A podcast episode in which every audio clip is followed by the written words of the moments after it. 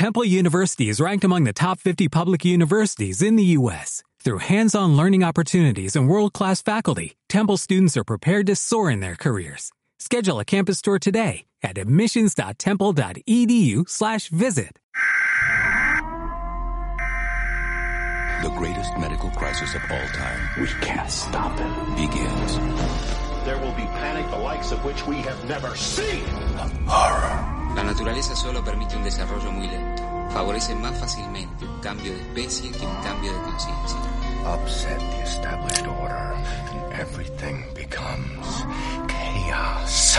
The most optimistic projection for the spread of the virus is this 24 hours, 36 This hours. country is going straight to hell. Many people are dying and are going to continue to die unless we find this monkey. Este es el mejor momento. Peor no nos puede ir. ¿Qué más nos puede pasar? Bienvenidos, silenciosos, silenciosa, ¿cómo les va? Después de tanto, tanto tiempo. Acá estamos, We are the Survivors. ¿Cómo anda? ¿Cómo anda Facundo? Ando. Que no es poco. Eso lo quería escuchar, anda, anda. Rengueando pero andando. Hay banda, hay orquesta, muy bien, me gusta eso. Buenísimo, Aguante. buenísimo. Qué loca la apertura esta que nos preparaste, Facu, muy buena, me encanta. Post-apocalipsis COVID. Sí, hay un mix ahí. ¿no? Va, post no, porque estamos todavía en el baile, pero claro, esto, esto no se acaba hasta que se acaba. Es colorido, va, va, va representando ahí, ilustrando lo que sigue ocurriendo. Hay un poco de todo, ¿no? Metiste ahí a Dustin Hoffman con The Fucking Hay Monkey. mucho. No dice fucking monkey, pero uno, uno supone que Dustin Hoffman está pensando en el fucking monkey. Totalmente, hubiera quedado muy desvirtuado, pero ya igual fuera de contexto lo queda. Así que Y eso es de, de- de Outbreak, de epidemia, ¿no? Que se acá le pusieron, sí, epidemia. Sí, Después está la parte esa más densa con hombre mirando al sudeste, sí, de Eliseo Subiela. sí. Esa es linda, ¿no? Es como que la naturaleza, bueno, a- asumiendo que esto es algo de la naturaleza y no que lo armaron en algún laboratorio como arma biológica, ¿no? Pero Bueno, pero eso para Eso los, es una opción. los podcasts conspiranoicos, nosotros Sí. son- vamos por otro lado. ese es el lado B de silencios incómodos. Silencios conspiranoicos. Está muy bien. Tenés Apocalypse Now, metiste, metiste nuestra frase preferida en la historia del cine, que es la de American Beauty. ¿Cómo es la frase, Facu? This country is going straight to hell. Bien, no, no se quedó nada afuera. Este país está lleno. Sí, totalmente ilustrativa. Después está la del The Dark Knight. Sí. De, ¿Cómo la? Del Caballero Oscuro. No, no Caballero sé de la cómo. Noche, Mm. Sí, la de Batman. La de Heath Ledger. la segunda sería de la, de la saga de Nolan, ¿no? Sí. Claro. Y al final ahí coronaste con Ricardo Darín. Ricardo Darín en La Odisea de los Giles. No me acuerdo el director de La Odisea de los Giles. Borenstein. Borenstein, Sebastián. Sebastián Borenstein. ¿no? Claro, Sí. claro. Uno de los hijos de Tato. Y sí, la verdad que para ponernos a tono, después de tantos meses de no, de no sacar un episodio, para aquellos y aquellas que nos siguen, como ven, estamos, quedamos bastante enloquecidos con la cuestión. Además de que el último episodio cuando lo grabamos, ese día de marzo, que fue 13 de marzo, 15 15 creo. de marzo, Mm. ya, ya estaba más o menos la paranoia instalada y fue todo un tema. Recuerdo que no, no nos saludamos, ya habíamos entrado como en un protocolo sin que estuviera instaurado.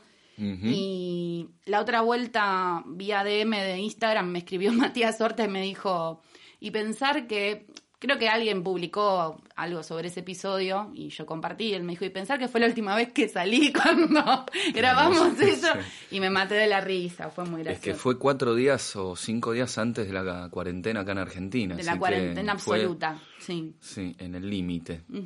Así que bueno, eh, de primera mano, como siempre, cada vez que arrancamos eh, este podcast, lo que hablamos es sobre el panorama de los festivales de cine del mundo. Eh, en un principio, la primera parte de, de este 2020, los festivales se empezaron a clausurar o a cerrar, algunos a posponer, pero fue muy, fue un golpe muy fuerte cuando llegó Cannes y Cannes dijo Cannes no se hace, ¿sí? Eh, hubo algunas eh, vía streaming, algunas para prensa exclusivamente, al- algunos estrenos, pero fue todo muy exclusivo. eh, recién se estaba probando el formato híbrido, que es algo de lo que de a poquito en el programa vamos a ir hablando, que es el modo en el que mutaron, en el que se adaptaron los festivales de cine del mundo para seguir existiendo, que es esto de, bueno, eh, un 50% de, de, de, del festival, de lo que es la presencia del festival, se queda en casa y asiste vía streaming y el otro 50% que son invitados viene y llena la capacidad de las salas. Pero bueno, el golpe fuerte fue con Cannes y la noticia que tenemos para hablar sobre Cannes es que hace unos días, puntualmente el 28 de octubre, Cannes lo que hizo fue, con todo lo que es la, comis la comisión del festival, abrir la, alfombra roja, nada más, de, uno de los, cines principales donde se dan las ceremonias, lo que es la ceremonia de la alfombra roja cuando abre el festival, para que la gente se saque fotos, desfile por la, por la alfombra. Se cuelgue y, del cuello de Vigo Mortensen, ¿no? Esas cosas. Claro, que... pero no había estrellas, o sea, no había invitados. ¿Ah, estrellas? Claro, solamente pusieron la alfombra roja, lo montaron, digamos, lo que, como, ¿cómo te explico? Ah, Hicieron, pusieron que... el set, Qué digamos. Boludez. Sí. Boludez, perdón. Pero ¿no? fue, pero es un incentivo, un manotazo ahogado, como quien dice, ¿no? Como para Mm. que la gente vaya. Y además hubo ocho proyecciones de una, de, digamos, de lo que eran 56 películas que se iban a Mm. proyectar eh, con los cines con distancia social, eh, las entradas muy difíciles de acceder.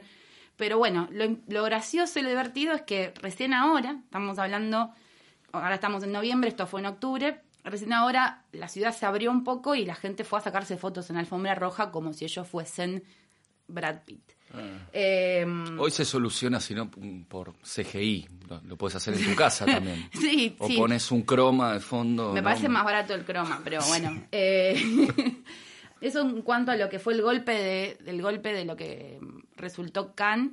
Y después, ahí también del aluvión de, de lo que fue suspensión, cayó el Bafisi, que es un, festival que acá en Argentina tiene muchísimo peso, y en el mundo también. Y otros se pospusieron. Por ejemplo, un festival bastante importante a nivel latinoamericano como Guadalajara también se pospuso y lo van a hacer ahora. Y así fue como eh, empezó toda la especulación, el, el, freno de todos los rodajes, eh, las pérdidas millonarias.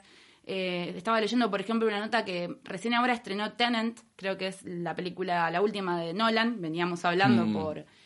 Y el tipo estaba triste porque estrenó la película en pandemia y recaudó 350 millones de dólares. Y decía, pero no era lo que yo quería recaudar. Pero amigo, recaudaste, o sea, duplicaste lo que invertiste, contentate Mm. con...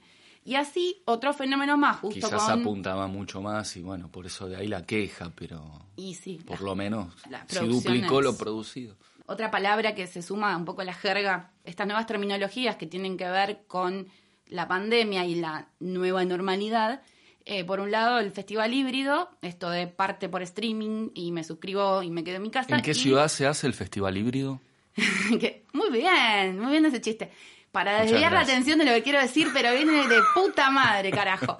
No, eh, lo que quiero decir que otra de las palabras que aparece mucho es el aplazamiento y el mm, guardado de estrenos. O sea, Mm. había una agenda de estrenos, todos los años había agendas de estreno, a veces en lo que es el palo de Hollywood, las, las agendas de estreno eh, se extienden a muchos años, o sea, vos podés saber qué se va a estrenar en 2024, o sea, para ahora- que es una y acá idea. se pateó y el ahora tablero. todo se, así como pasó en la educación, que hay pibes que van a tener que repetir o, y te dicen que no, pero sí, bueno, acá es lo mismo, o sea, como se aplazaron, los estrenos se aplazaron y, y muchas productoras se los ahorraron porque dijeron, no es el momento, no es el momento, no vamos a recuperar lo que invertimos. Y terminaron en postproducción un montón de cosas, también con CGI y otras cosas que, bueno, tuvieron que, que meter creatividad a pleno. Y bueno, en estos últimos tiempos, tres de los festivales más importantes de cabecera estuvo, estuvo Venecia, sí se pudieron dar en una relativa normalidad. El primero, dije, fue Venecia. Y fue como revivir el espíritu de competencia, ¿sí? Eh, con un jurado de lujo presidido por Kate Blanchett, una, una actriz que la queremos muchísimo, australiana. Sí, claro. Y ganó una, una película que se llama Nomad Land, sería algo así como Tierra Nómade, ¿no? La traducción, eh, que es la segunda película de una directora que se llama Chloe Zhao y que tiene previamente una película que se llama The Rider, que la protagonizaba Ethan Hawke. Yo no la, no la vi, me interesó cuando investigué. Se ganó el León de Oro a Mejor Película.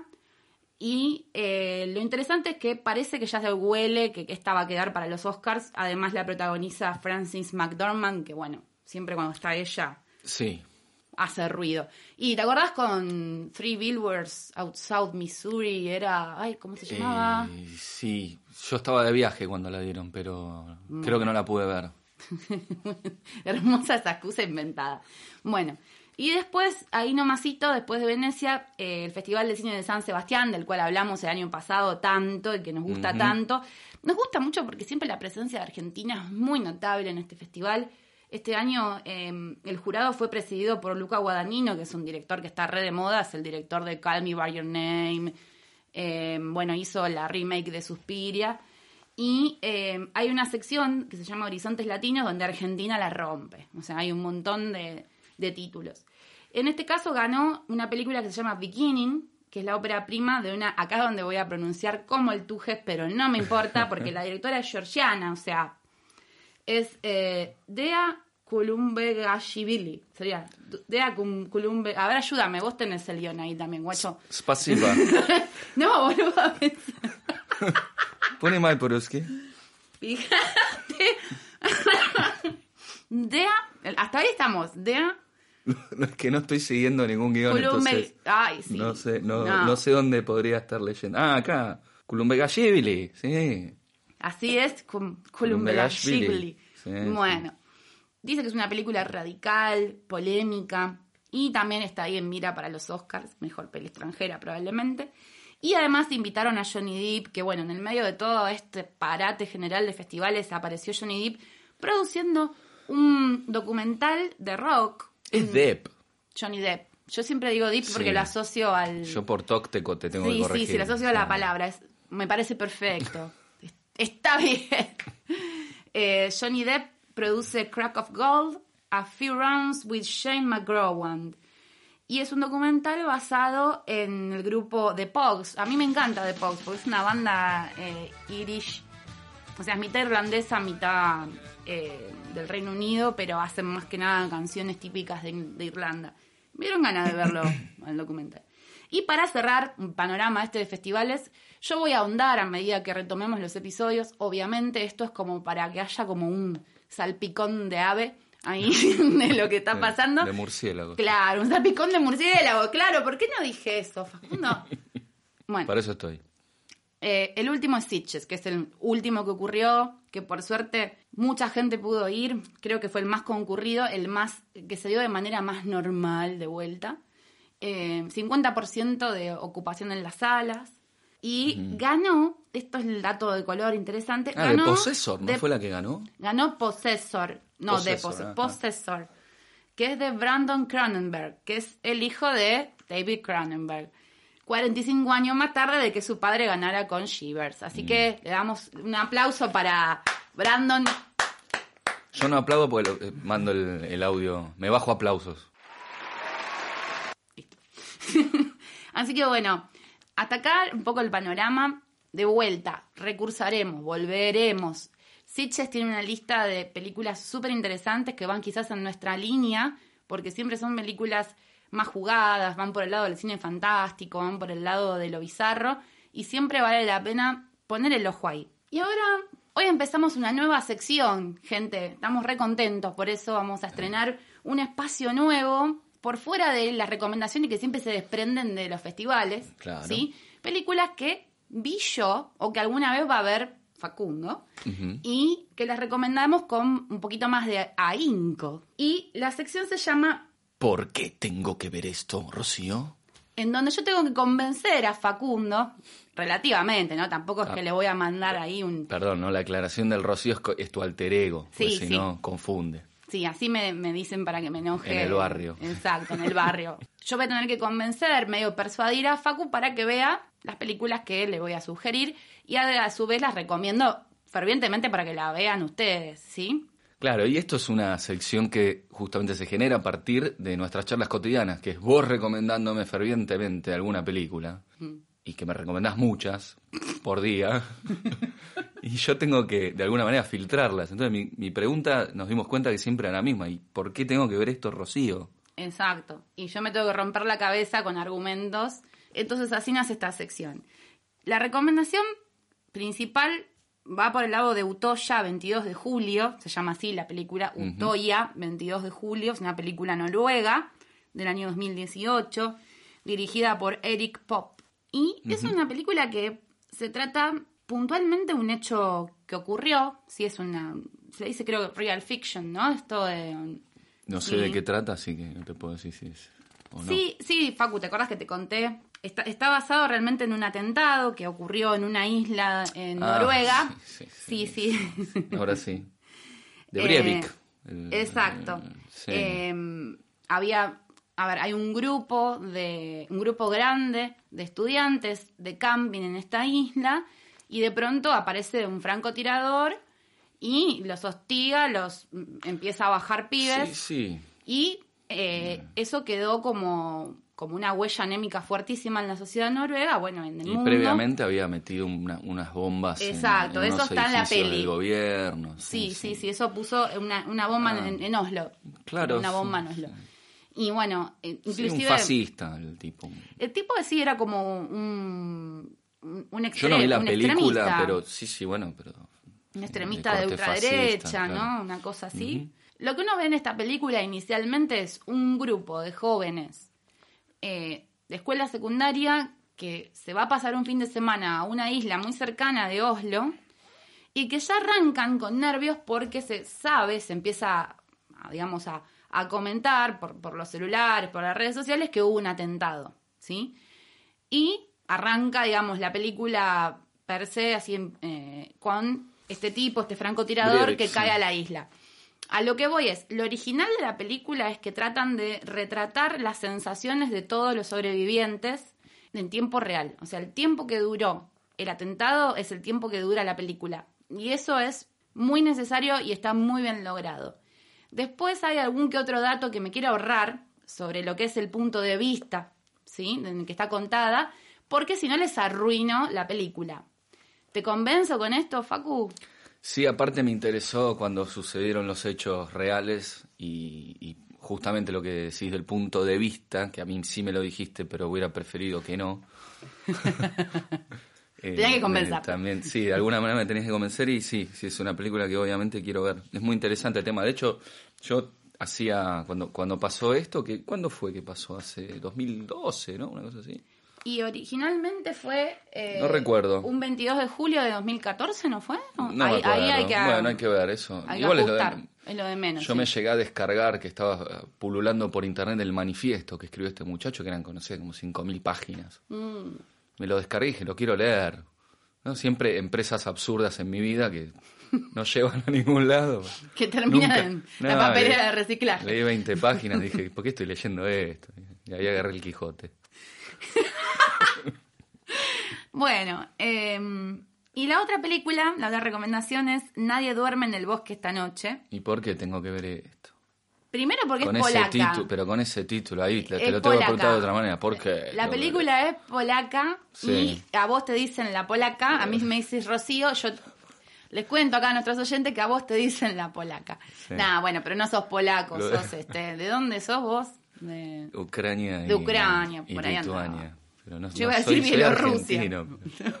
pero- Bueno, eh, esta película, Nadie duerme en el bosque esta noche, es del año 2020, es la más nueva. Y la recomiendo primero porque pensé, no voy a recomendar todos, todas películas que sean una bomba, que sean como, que lleven un montón de energía, ¿no? Eh, sentarse, asimilarla, atravesarla, pensar en, en, en absolutamente todo lo que conllevó hacerla, etcétera. Dije, a, voy a recomendar algo de cine shampoo. Porque todos tenemos momentos donde queremos ver una película que no nos demande mucho, que nos entretenga, antes de dormir, después de una resaca, después de trabajar. O mismo esta película se lanzó para Halloween, por ejemplo, como para ver en la noche de Halloween, fue, ¿no? Como para boludear. Qué oportuno. Sí, y está muy buena la peli y tiene esa, esa mm, curiosidad de ser el primer slasher, slayer, no sé, yo le pron- pronuncio slasher, de Polonia, ¿no? La primera película al estilo Halloween, ¿no? Con, con el tipo que, que anda, el asesino que anda detrás de, de un grupo de pibitos, pero con una vueltita de tuerca, con... La, propuesta es un grupo de, vuelta, un grupo de adolescentes aislados en un campamento, las elegí también porque las dos tienen una similitud argumental y tienen como protagonista el lugar que los contiene, un bosque.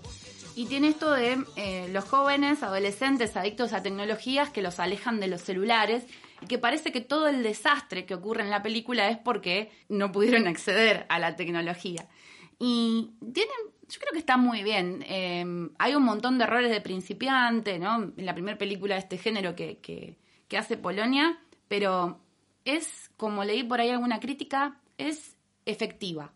Eh, ¿sí? Mi intención es entretenerme, pasarla bien y además disfrutar de una muy buena banda de sonido a cargo de Rasimir Debsky, que lo descubrí, me encantó este tipo. La verdad es que les recomiendo mucho Nadie duerme en el bosque esta noche. En las dos películas, si pueden ver las dos, sería genial para poder hacer esta relación y ver si, lo que digo les copa o no. Eh, que sea tan protagonista la naturaleza, que sea tan protagonista el escenario que los contiene, son escenarios mm. naturales, cómo los directores se preocuparon por demostrar que el lugar que los contenía tiene que ver con el relato y de qué manera, ¿sí? En Utoya ya sea como refugio, como escondite, en la otra como lugar quizás más de, como lugar mítico, del lugar que en un principio es atractivo y que después se vuelve el mal, de hecho, en Nadie duerme en el bosque esta noche hay un, homenaje a las historias tradicionales, a Hansel y Gretel, a esto que siempre el bosque tiene como esa doble cara, ¿no? De día es lo ameno, lo bello, y de noche se transforma en un lugar totalmente peligroso y del cual hay que ser expulsado, que el mismo el bosque te va, te va a expulsar. Bueno, bien, dos recomendaciones bárbaras. Eh, viniendo de, hablar de festivales, más las recomendaciones, ya yo creo que tendríamos que... ¿Qué carajo está sonando? Bueno, resulta que esto es nada más y nada menos que un cover de These Boots Are Made for Walking de Nancy Sinatra, pero por Crispin Glover. El padre de Marty McFly. Claro, es el actor que hace de padre, de padre de Martin McFly en Volver al Futuro y que es un personaje al que le prestamos atención, que conocíamos, pero le prestamos atención gracias al entrevistado del día de hoy, que justamente es la conjunción de nuestro primero y segundo bloque, es decir, de recomendar y de festival. Es el programador, es un gran programador del Festival de Cine de Mar de Plata y se llama Pablo Conde que nos hizo conocer esta locura que acabamos de escuchar. Así que él, representando eh, el oficio de ser un, recomendador, es un gran programador. Y tuvimos el honor de poder entrevistarlo en este formato nuevo que es vía WhatsApp. Bueno, así que la entrevista a Pablo Conde, este programador y además especialista en cine, en bandas, que se ocupa de otros festivales, que se ocupa de eh, otro tipo de convocatorias, que constantemente está participando de manera activa, nos va a responder ahora cuáles fueron sus primeros pasos y qué camino fue tomando para llegar a lo que es hoy programador del Festival de Mardel. Así que bueno, no lo introduzco más y los dejo con lo que nos respondió. Mis primeros pasos fueron los de el espectador, obviamente. Eh, saberme apasionado, saberme perdido por el mundo del cine, eh, que es algo que sucedió desde muy chiquito. Y eso me llevó a, interiorizarme mucho en, filmografías, en... Siempre digo que es muy necesario cuando uno comienza empezar a, a ver y entender que a veces los directores, si te gustó un director es muy probable que te guste el resto de su obra, entonces tenés que volver a eso como si fueran escritores que uno lee porque le gustó algo anterior, quizás, más allá de que pueda llegar por recomendaciones. Empezar a establecer, perdón, eh, conexiones entre películas, entre movimientos y etcétera. De un lugar inocente de espectador, creo que fue un gran comienzo. Eso se le sumó. Eh, yo vivía en Ushuaia, una ciudad muy chica en ese momento, en donde por la falta de opciones eh, de, cosas para hacer adentro, momentos en los que recién el cable empezaba a ser una realidad concreta, el videoclub apareció como una un sagrado bálsamo para las horas de ocio cuando el, clima estaba feo y no se podía salir. y bueno, eh, empecé a ser asiduo asistente a los videoclubs y de ahí a atender un paso y me llevó mucho tiempo darme cuenta, pero creo que ese es mi primer, mi primer este, acercamiento a la programación. Trabajar como videoclubista, recomendarle a cada socio lo que, lo que sabía que le podía gustar, prueba y error, descubrir por qué podía no haberle gustado a alguien algo que yo pensaba que sí podía hacer y cosas así. Creo que, que esa programación eh, personalizada eh, fue el primer paso. Después, por supuesto, a los 16 años creo, eh, no había cineclubs en Ushuaia y empecé con la intención de armar uno. Sí, 16, 17. Em, y eso con el tiempo, si bien tuvo dos o tres etapas, se terminó transformando en una actividad usual. Eh, y desde, eh, siempre desde Ushuaia, aún ya habiendo venido a vivir a Buenos Aires para estudiar cine, em, seguía organizando cosas, em, y, entre ellas festivales de cine, chiquitos, muy modestos, eh, exhibiciones semanales, armaba la programación a distancia con un amigo que que también eh, era igual, es igual de apasionado.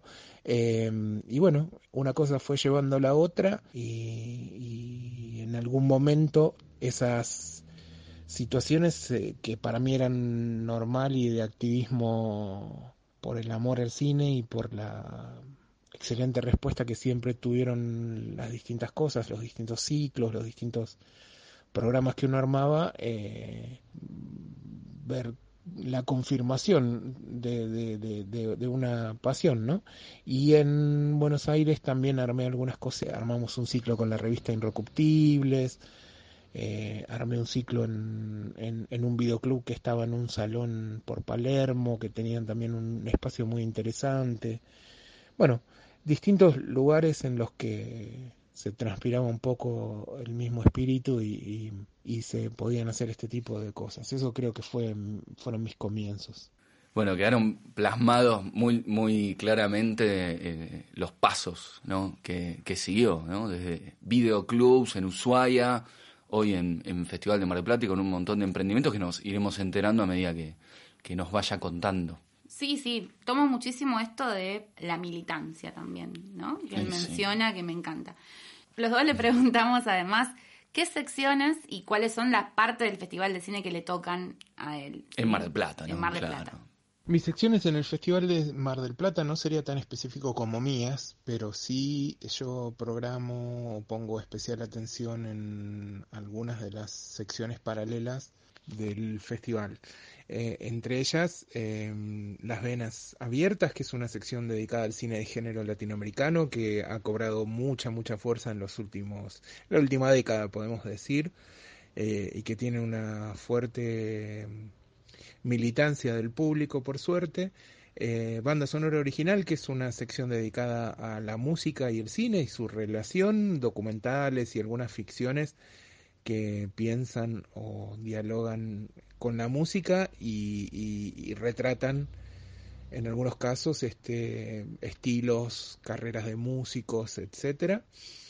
Y finalmente Hora Cero, que es la sección de medianoche, que es eh, la sección más popular del Festival de Cine de Mar del Plata, la más concurrida después de la competencia internacional, por supuesto, eh, una sección que no deja de dar satisfacciones año tras año por el apoyo absoluto y total del público. Hora Cero lleva muchos años en, en el festival, nació por el nombre en 2009, pero la sección de medianoche en Mar del Plata siempre tuvo éxito, aun cuando no estaba instaurada como, como tal. Eh, las proyecciones nocturnas eh, siempre convocaron y de a poco se fue utilizando el Ambassador 1 eh, y las proyecciones de la medianoche como ese lugar de encuentro. como decía, desde el 2009 la sección empezó a llamarse así, Hora Cero, y desde entonces el apoyo ha sido cada vez mayor año tras año, un crescendo hermoso, divino que nos emociona y nos llena de alegría. Bueno, y justamente hablando del Festival de Cine de Mar del Plata, Ro, ¿te acordás que nosotros planteábamos que es casi inevitable y surgió el nombre de José Martínez Suárez?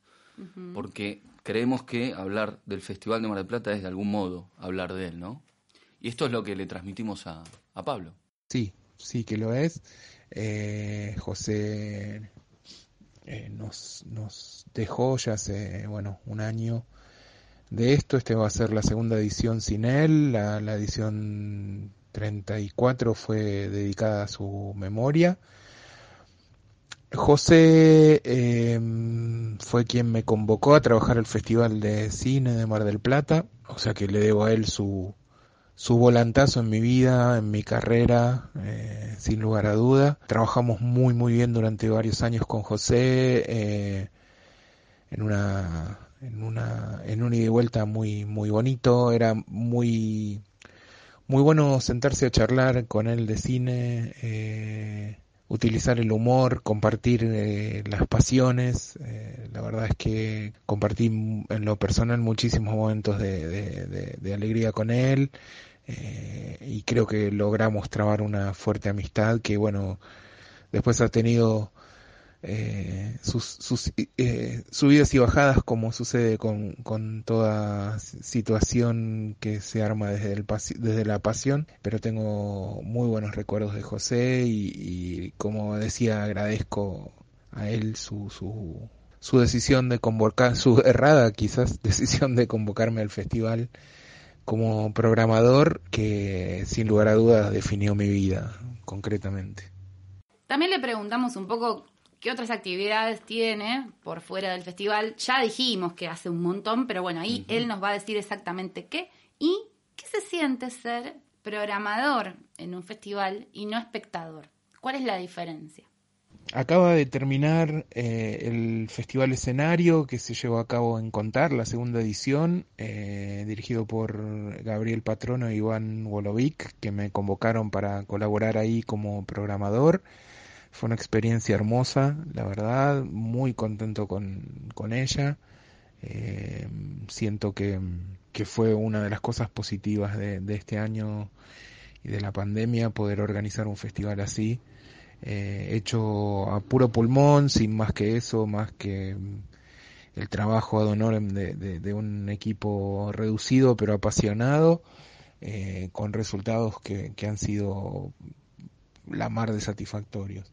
Bueno, después estoy trabajando, por supuesto, en esta edición del Festival de Mar del Plata, la 35 y desde las redes eh, me gusta pensar que, que, sugiero, que trato de contagiar entusiasmos tirando eh, algunas sugerencias, eh, ya sea en Twitter, donde estoy como generación VHS, o en Instagram como Gen VHS para cortar, pero bueno, en ambos lugares trato de todo el tiempo de, recomendar las cosas que, que, están buenas con las que uno se cruza, ¿no?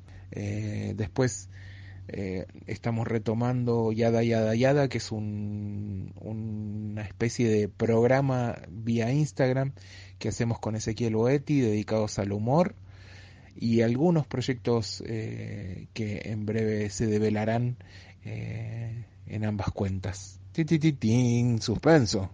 Bueno, evidentemente Pablo es una especie de pulpo que está en todos lados, estirando sus tentáculos en 20.000 proyectos. Un genio, un genio. No para. Y esto lleva a preguntarnos y preguntárselo a él mismo cómo se adaptaron sus proyectos en este contexto con la pandemia, con tantos cambios en una época en la que se ha pateado el tablero, ¿no? Claro. Debo decir que me siento privilegiado por, por, por cuestiones laborales y etcétera y poder también ejercer un trabajo que se puede hacer puertas adentro. Eh, en ese contexto creo que, se han adaptado muy bien mis proyectos, tanto los laborales profesionales como los laborales personales.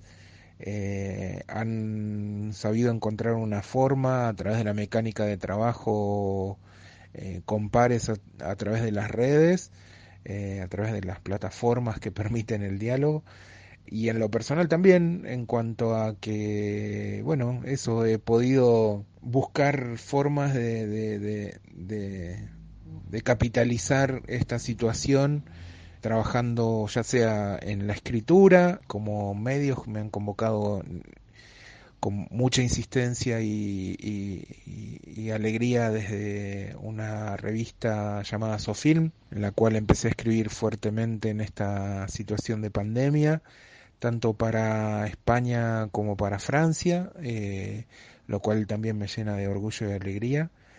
Eh, y después todos los proyectos que, he enumerado, tanto el Festival de Cine de Mar del Plata, como el Festival Escenario, como Yada Yada Yada, y como algún proyecto a futuro no muy lejano, en colaboración con otra gente, o eh, un proyecto que espero que comience en breve llamado Consumo Placer. Son todos proyectos pensados, o bueno, los personales son proyectos pensados este, para aprovechar eh, las herramientas que se tienen a mano. Creo que hay que hacer eso, maximizar esfuerzos y poner el foco en lo que se tiene y no en lo que no se tiene y construir desde ahí. Eh, además de eso estoy con algunos proyectos personales de escritura y etcétera que espero que tomen forma en, la, en el próximo trimestre. Veremos, continuará. Le preguntamos a Pablo sobre anécdotas que debe tener un montón y a él le costó un poco responder esto sin que estemos nosotros, pero le preguntamos por anécdotas, anécdotas en distintos contextos, ¿no? En contexto de festival, en Mar de Plata o en otros, y esto es lo que nos contó y nos gustó mucho la manera en que lo contó. Me resulta difícil, por lo menos en este formato, contar anécdotas o recordar anécdotas puntuales y específicas, pero mm, una simpática fue que una medianoche en hora cero estábamos por presentar la película Prospect, allá por el 2018, una película de ciencia ficción que recomiendo fuertemente, está eh, para ver, si no me equivoco, en Netflix o en Amazon, creo que en Netflix. Estábamos por proyectar esa película y cuando la anunciamos, se apagaron las luces de manera rara, como muy de golpe, y se comenzó a proyectar otra película, eh, Hotel by the River de Hong Sang-soo. La gente empezó a silbar porque claramente no era la película que, que se había anunciado y resulta que la persona que estaba a cargo de la proyección en ese momento eh, no había lanzado esa proyección, o sea, no había dado play, y había empezado la película sola.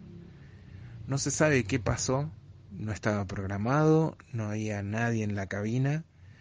De repente, misteriosamente, alguna presencia fantasma o algo así, eh, empezó a proyectar la película equivocada.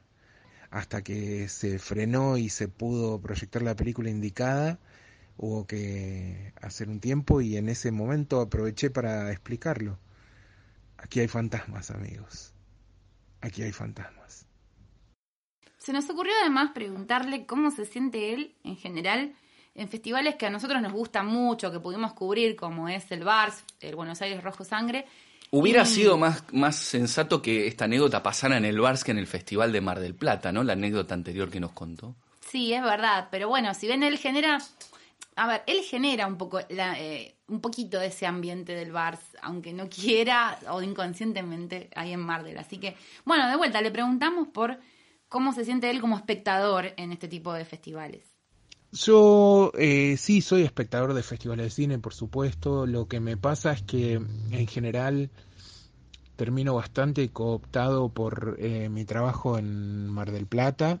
Muchas veces eh, uno se satura de ver tantas películas, hablo de ver 300 o 400 títulos entre cortos y largos, sobre todo más largos, a veces 100 cortos más mínimo y, y, la saturación es alta entonces por ahí uno eh, no, no, no tiene eh, el empuje que se solía tener antes para ver eh, todos los festivales y no perderse nada en especial después de 10 o 11 años de hacer lo mismo no pero sí claro que me gusta ser espectador de festivales de cine.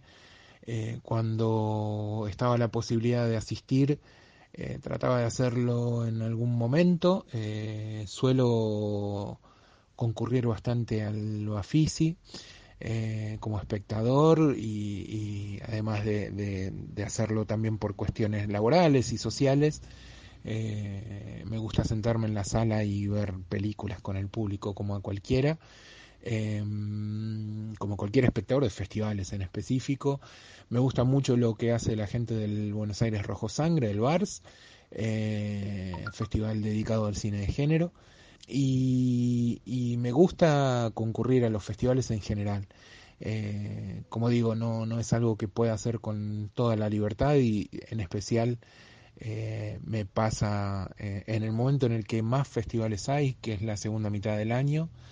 Me gustaría poder concurrir más. Eh, he tenido y, sigo recibiendo invitaciones de, de, varios festivales para, para asistir en la segunda mitad del año, pero en general mi cuestión laboral no me permite estar todo lo presente que me gustaría. Pero claro, creo que es muy importante formar parte de los festivales eh, como espectador, eh, por activismo, por amor al cine y sobre todo porque creo que hay que apoyar el esfuerzo que, que implica hacer un festival de cine.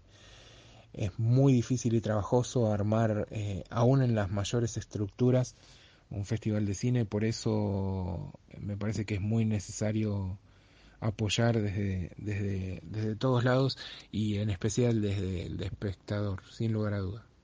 Bueno, obviamente a un experto de la recomendación no podíamos hacer otra cosa que preguntarle por recomendaciones, que nos recomiende distintas producciones o realizadores que estuvieron en Mar de Plata los últimos años. Y nos contestó re completito y me tiró algunos. tomar nota. Sí, a mí me tiró unos favoritos. Yo ya algunas las vi y me sentí orgullosa cuando tiró ahí. Bueno, yo ya sé que. es un momento para ir poniendo pausa y, e ir anotando. ¿eh? Anoten, anoten y después si hay dudas, escriban DMs que les bajamos cómo se dicen, cómo se escriben, perdón. Obviamente.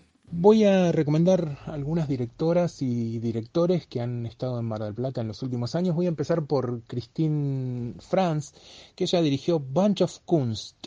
Bunch of Kunst sería eh, el nombre de un documental sobre los Sleaford Mods, un dúo muy singular británico eh, de músicos que vienen haciendo eh, activismo de, los trabajadores en la música, digamos, eh, hablándole a la clase trabajadora inglesa. Una vez más la banda se llama Sleaford Mods y el documental Bunch of Kunst, Bunch of Kunst de 2017. Ella, Christine Franz, vino a la Argentina a presentar la película un gran documental muy interesante que tuvimos el placer de proyectar eh, con mucha alegría en el festival y que mm, fue el comienzo de, una relación muy interesante con, con una cineasta muy interesante que ya está trabajando en dos proyectos nuevos que se vienen y que sin lugar a duda van a hacer ruido. Ella es alguien muy interesante y a tener en cuenta. Eh, un director inglés, perdón, un director norteamericano muy, muy interesante, muy bueno, que no hace más que sumar grandes proyectos a su trayectoria, Sean Baker. Él estuvo en Mar del Plata presentando Starlet, también tuvimos Tangerine y no tuvimos, pero celebramos muchísimo de Florida Project, una película que estuvo también eh, nominada al Oscar eh, pero todas son geniales. Antes de eso, él hizo Four Letter Words eh, y después Take Out y Prince of Broadway. Mezclé todo, pero una vez más, Starlet, Tangerine y The Florida Project, sus tres últimos largometrajes, magníficos es poco, muy interesante, muy, muy intenso el cine de Sean Baker, un cineasta vital, moderno, actual, que tiene una tradición cinéfila muy fuerte. Nos vamos a Inglaterra con otro director, ahora sí, eh, Peter Strickland. Él eh, también es un director que tiene una fuerte, fuertísima identidad eh, personal. En Mar del Plata dimos su primer largometraje, Catalin Varga. Después hizo Berberian Sound Studio, que estuvo en Bafisi. Y volvió a Mar del Plata para presentar The Duke of Burgundy, una película muy interesante que homenajea al cine erótico de los setentas y eh, con In Fabric nuevamente volviendo al terror como había sucedido en Berberian Sound Studio, una película que te deja sin palabras. Eh, creo que Peter Strickland es uno de los directores que mejor entienden esto de leer lo que se hizo en la historia del cine y reconfigurar todo, agarrar muchas de esas películas, sobre todo del cine de clase B, y utilizarlo como punto de partida para construir algo nuevo. Eh, como les había dicho, Christine Franz, Sean Baker, Peter Strickland, eh, vamos con Christian Mosel, que es otra directora muy, muy interesante. Ella estuvo en Mar del Plata, bueno, no estuvo ella, pero estuvo su película Skate Kitchen, que fue muy bien representada por su, por su protagonista, Rachel, Rachel Wimberg. Eh, Skate Kitchen es eh, una película totalmente vital, moderna, actual, en la cual un grupo de chicas hace activismo desde la tabla de skate eh, esa película fue el prolegómeno de una serie que recomiendo fuertemente llamada Betty, que estuvo en HBO, una serie con muy pocos episodios, muy disfrutable, en la que el, universo de Skate Kitchen se trasladó casi de manera literal, con algunas variaciones en sus eh, roles protagónicos, pero las mismas actrices. Eh, en, el mismo contexto, en la Nueva York actual, con una mm, vitalidad similar y, también apostando a un cine joven y un lenguaje moderno, eh, pero con mucho activismo en, la, idea de contar historias. Muy recomendable la obra de Christian Mosel, que previamente tenía una película también eh, brillante llamada The Wolfpack, un gran documental.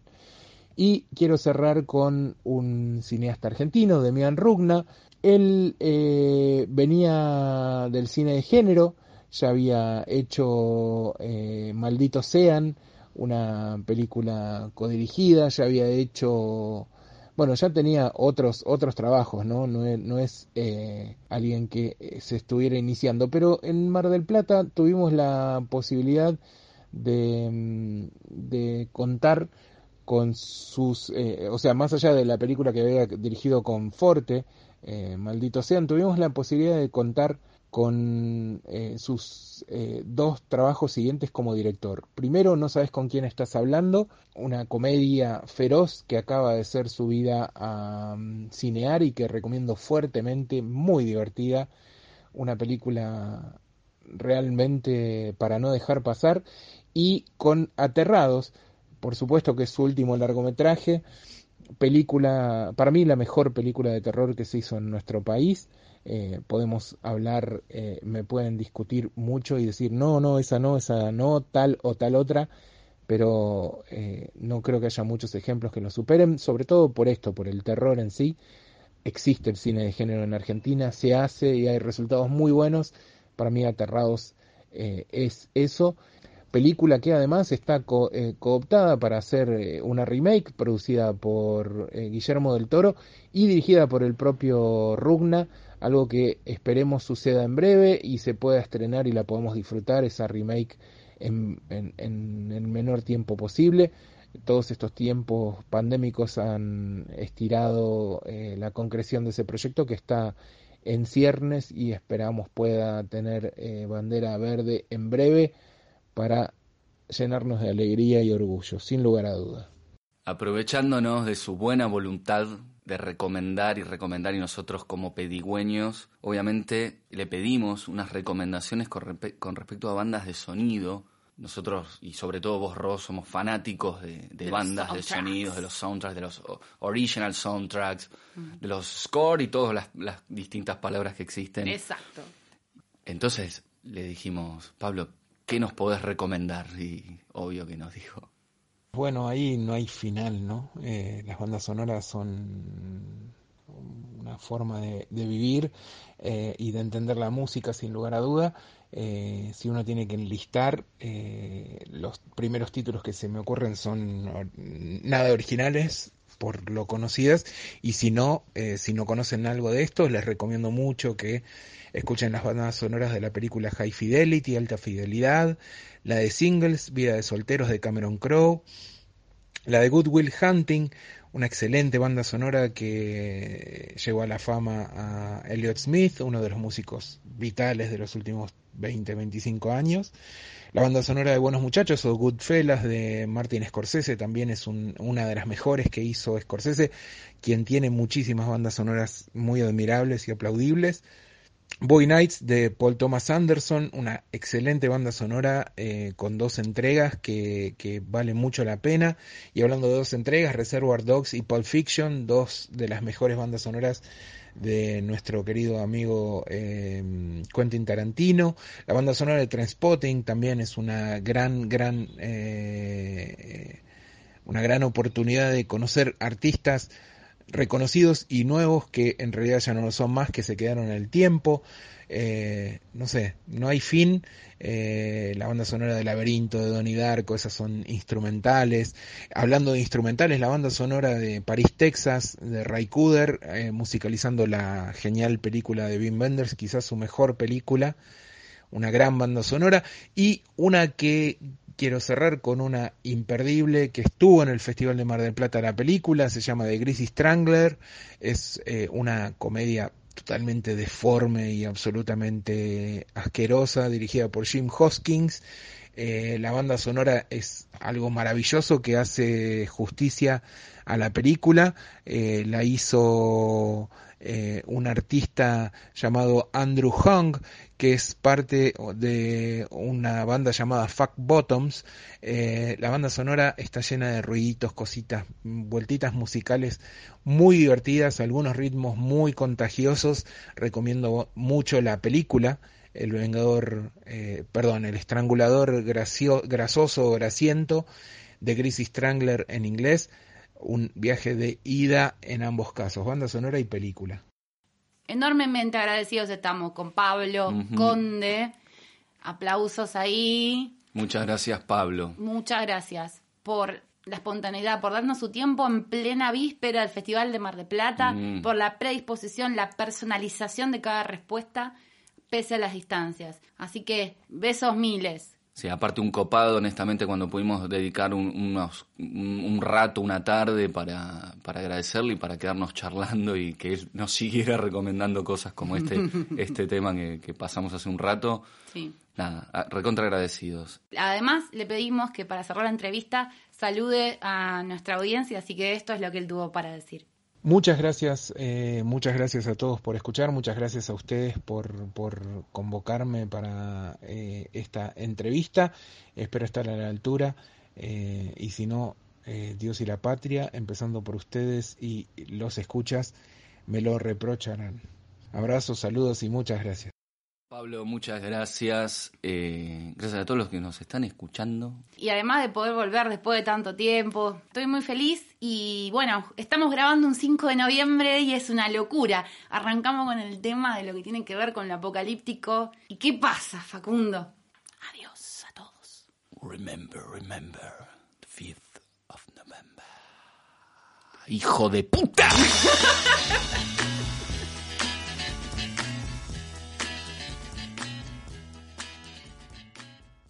En Sherwin Williams somos tu compa, tu pana, tu socio, pero sobre todo somos tu aliado, con más de 6.000 representantes para atenderte en tu idioma y beneficios para contratistas que encontrarás en aliadopro.com. En Sherwin Williams somos el aliado del PRO.